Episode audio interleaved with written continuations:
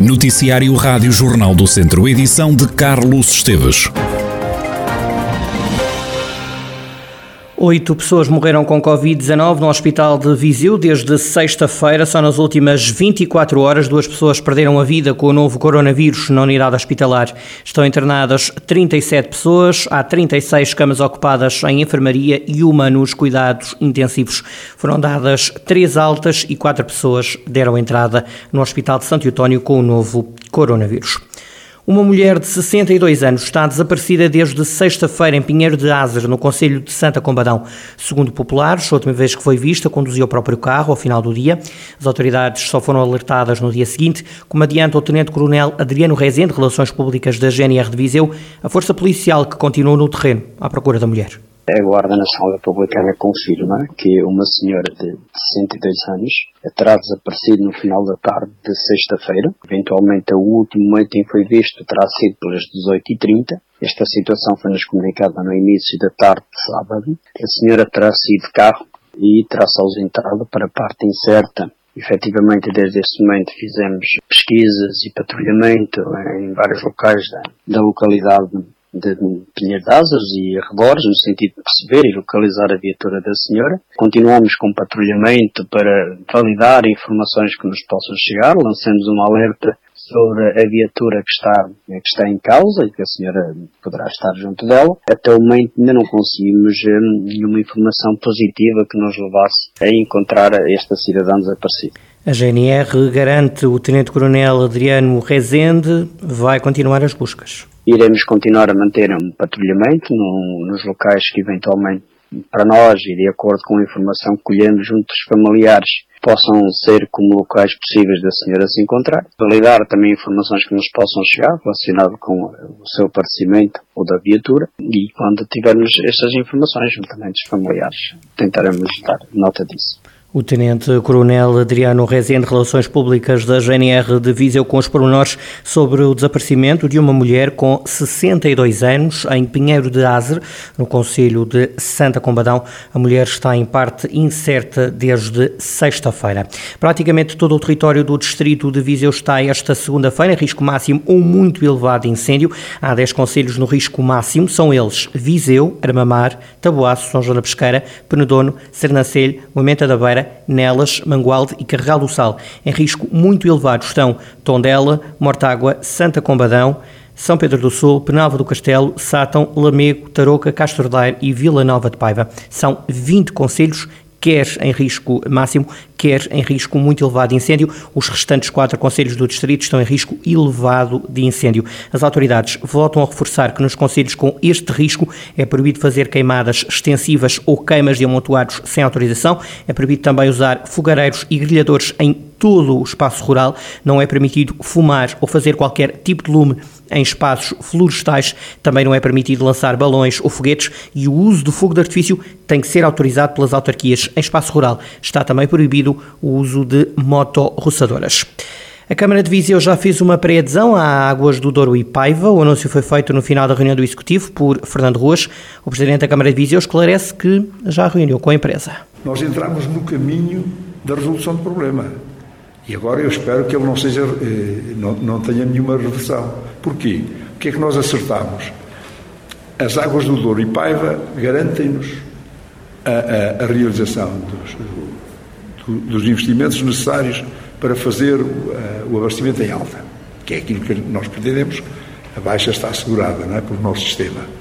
E, portanto, garantem-nos isso num prazo, eles disseram entre dois a três anos. Eu quero, quero crer que, se forem em três anos, é um avanço espetacular mas garantem todos os investimentos e é o sistema mais barato do país. Nós fizemos agora uma carta, aliás, combinado com, com os diretores, de aderir ao sistema e, e sugerimos aos nossos parceiros, que são Penalva do Castelo, Sátão, Nelas e Mangual, que fizessem a mesma coisa, o que eh, eh, concordaram, nos disseram exatamente que iam fazer a mesma coisa, uma carta de pré-adesão a este sistema.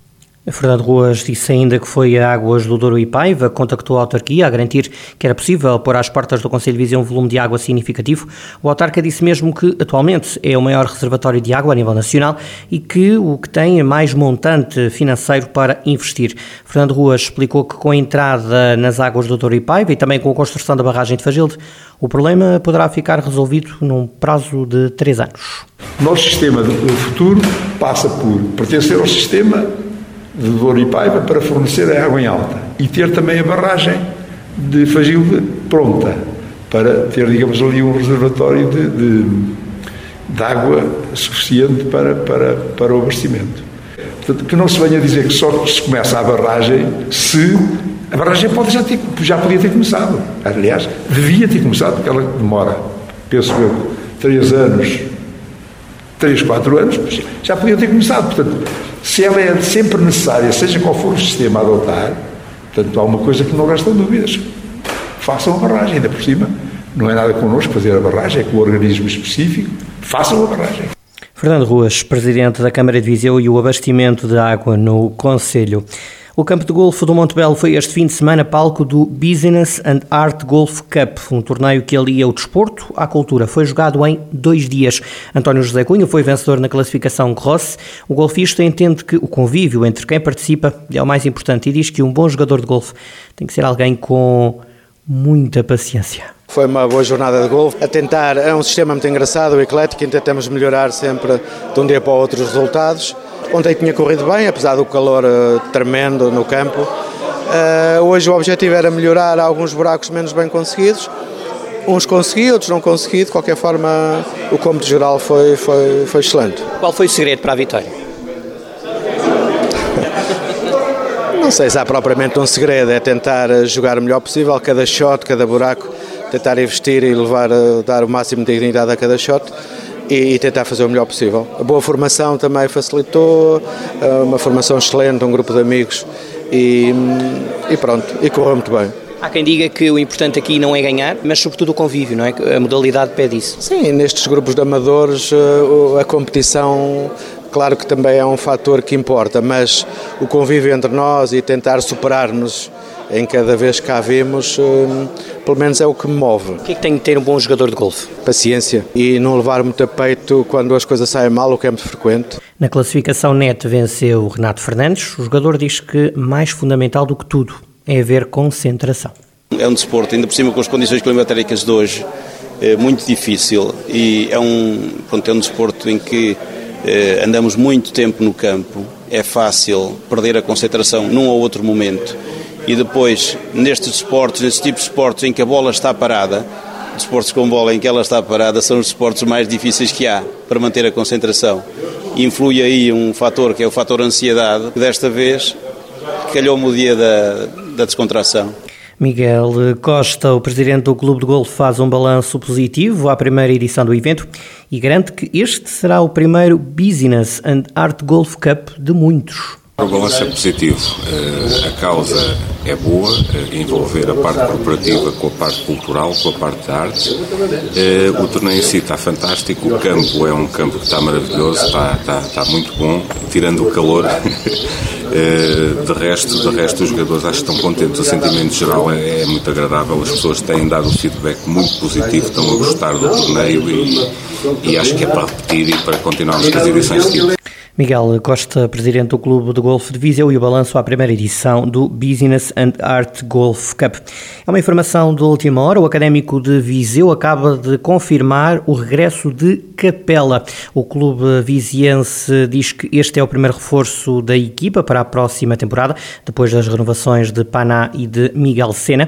Natural de Aroca, Capela representou clubes como Famalicão, Oliveirense Leixões e Aroca, depois de hum, duas ocasiões em 2013, 2014 e depois entre 15 e, 2015 eh, e 2018 Capela representou o Académico de Viseu. Para a nova temporada, com contrato com o clube, eh, eh, ficam os jogadores Luizinho, Musa, Yuri, Tiago Mesquita, Vitor Bruno, Nuno Tomás, Daniel Nussbaumer, Mebai e Sheik Niang. Renovações, recorde confirmada já, Paná e também o jovem avançado Miguel Sena, no comando técnico do Académico de Viseu, vai continuar o treinador Pedro Ribeiro, que encontrou capela já no Penafiel.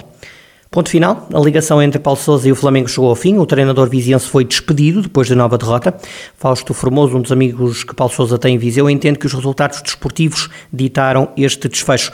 Fausto Formoso diz que Paulo Sousa é um líder e confia que vai encontrar novo clube para treinar. O amigo do treinador viziense defende que os adeptos nunca tiveram uma boa relação com Paulo Sousa. Eu ia vendo até para as redes sociais lá os adeptos e tal e eles não gostaram dele. Não eles ainda estão ligados, né? Estão ligados ao Jorge Jesus e tal, e aquilo é complicado. E eu dava conta disso.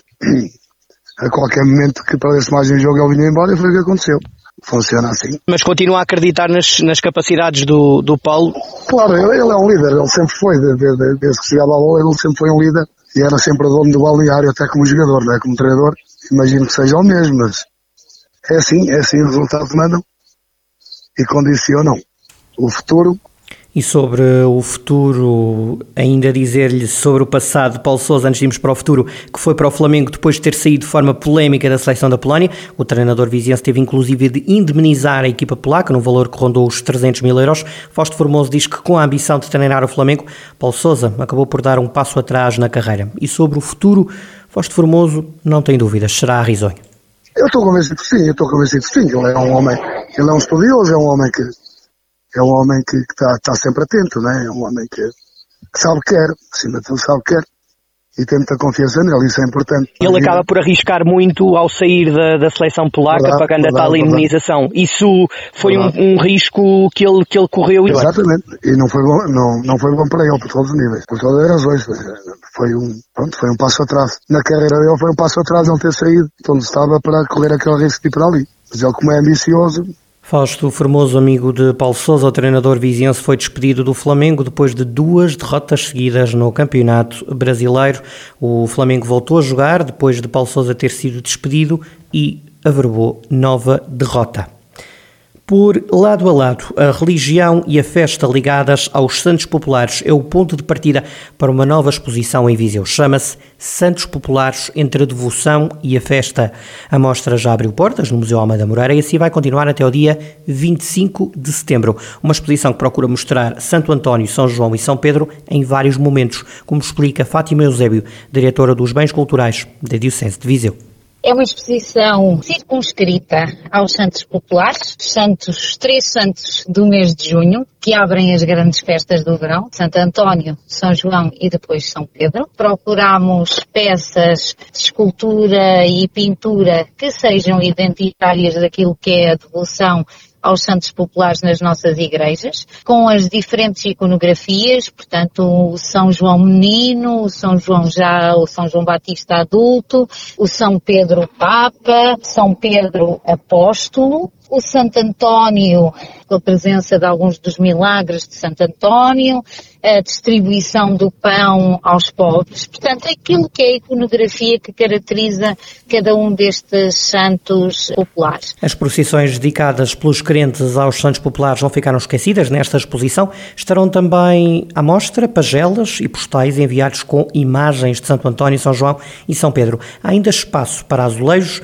e para a representação do lado mais popular e tradicional destes santos. Um painel de azulejos também com o Santo António, trazer aqui à presença aqueles painéis de azulejos que se veem no exterior de algumas casas e relacionado com esta vertente da piedade mais popular, temos a colocação, por exemplo, de um Santo António em posição invertida, portanto de cabeça para baixo, relacionado com a questão das raparigas que apelam ao Santo António para arranjarem namorado e um noivo, e associado a isso teremos também alguns dos versos do cancioneiro popular relacionados com os santos uh, populares. Portanto, procuramos trazer aqui também a componente daquela, da festa, da diversão associada também a estes santos juninos que agora estão aí à porta. Fátima Eusébio, diretora dos Bens Culturais da Diocese de Viseu, ela que foi responsável por esta exposição que junta fé e crenças tradicionais ligadas aos três santos populares, Santo António, hoje que é dia dele, São João, dia 24 deste mês, e o São Pedro, que é celebrado no dia 29.